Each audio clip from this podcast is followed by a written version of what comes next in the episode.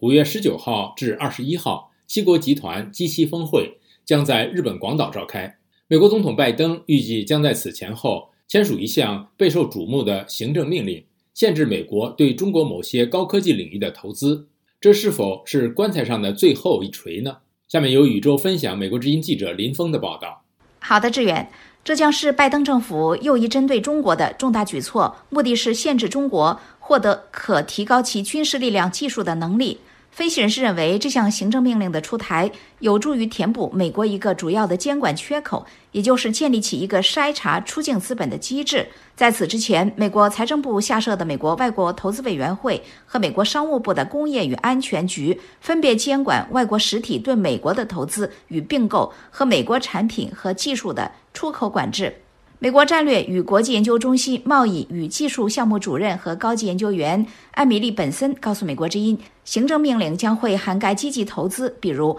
直接资本流入可能具有国家安全影响的目标部门。他说：“Of this new tool that will emerge from the executive order, believe that there is a kind of a gaping hole.” 支持者认为，我们现有的架构存在漏洞，就像三脚架缺一条腿。我们有出口管制和入境投资审查，但是我们没有筛选出境资本的机制。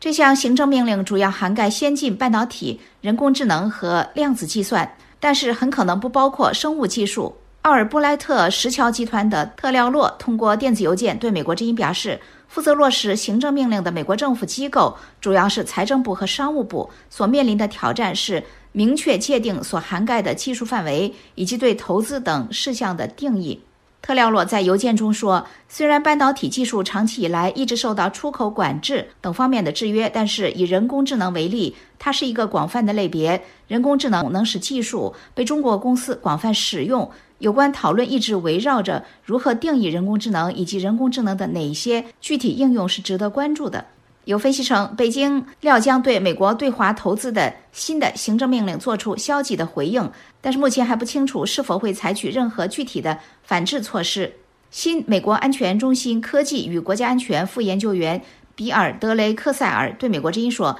这将取决于北京的损失程度。”他告诉美国之音。It's hard to say this is the final nail in the coffin, um, because 很难说这是不是钉在棺材上的最后一颗钉子，因为美中之间处在总体脱钩的轨迹上。尽管拜登政府一直说并不寻求脱钩，我想关键是这是最后一步吗？谁知道呢